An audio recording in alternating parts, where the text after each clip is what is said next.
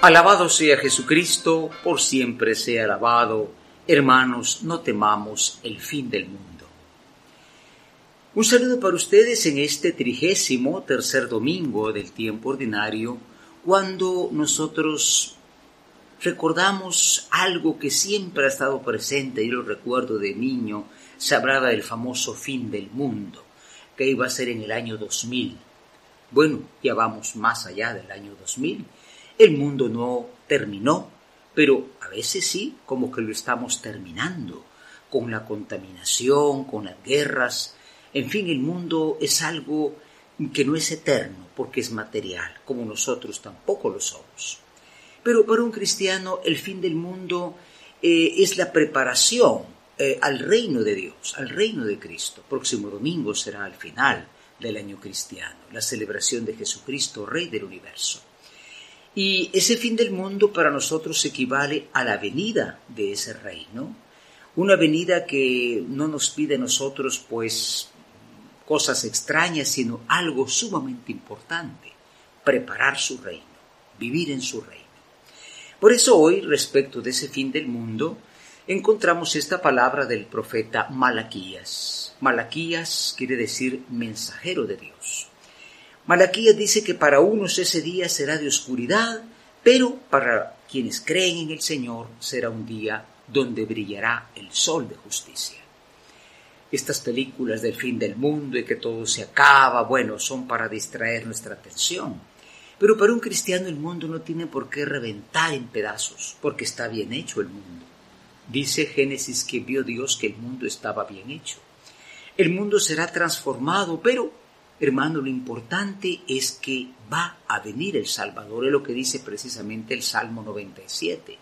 Ven Señor, te pedimos que vengas como Salvador de esta tierra donde muchas veces hay tanta violencia, donde falta la justicia.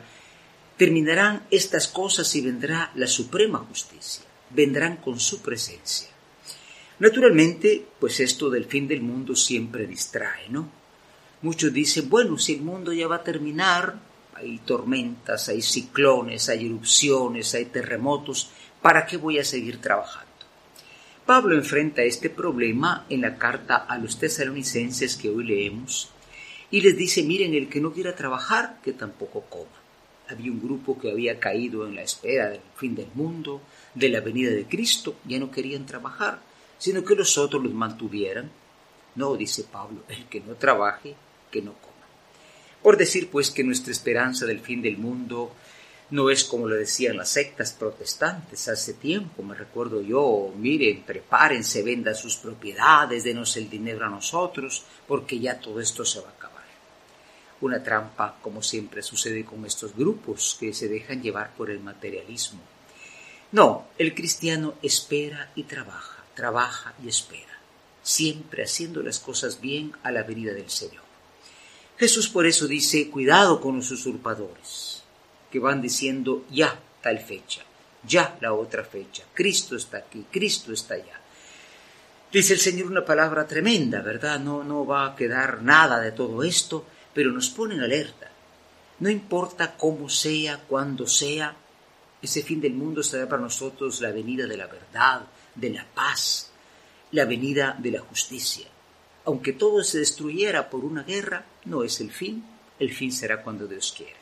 Estemos tranquilos entonces y vivamos ciertamente este domingo de reflexión.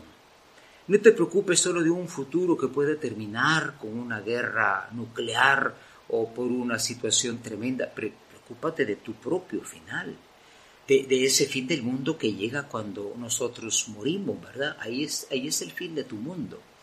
Preparémonos siempre para el encuentro con el Señor, viviendo en paz, haciendo lo que tenemos que hacer y cuidemos de este mundo, porque con toda la contaminación y todos los problemas que hay, pues sí, poco a poco también puede ser eh, un campo de muerte para nosotros. Nos ayuda en esto la fe de María, a la que saludamos diciendo Ave María Purísima, sin pecado concebida.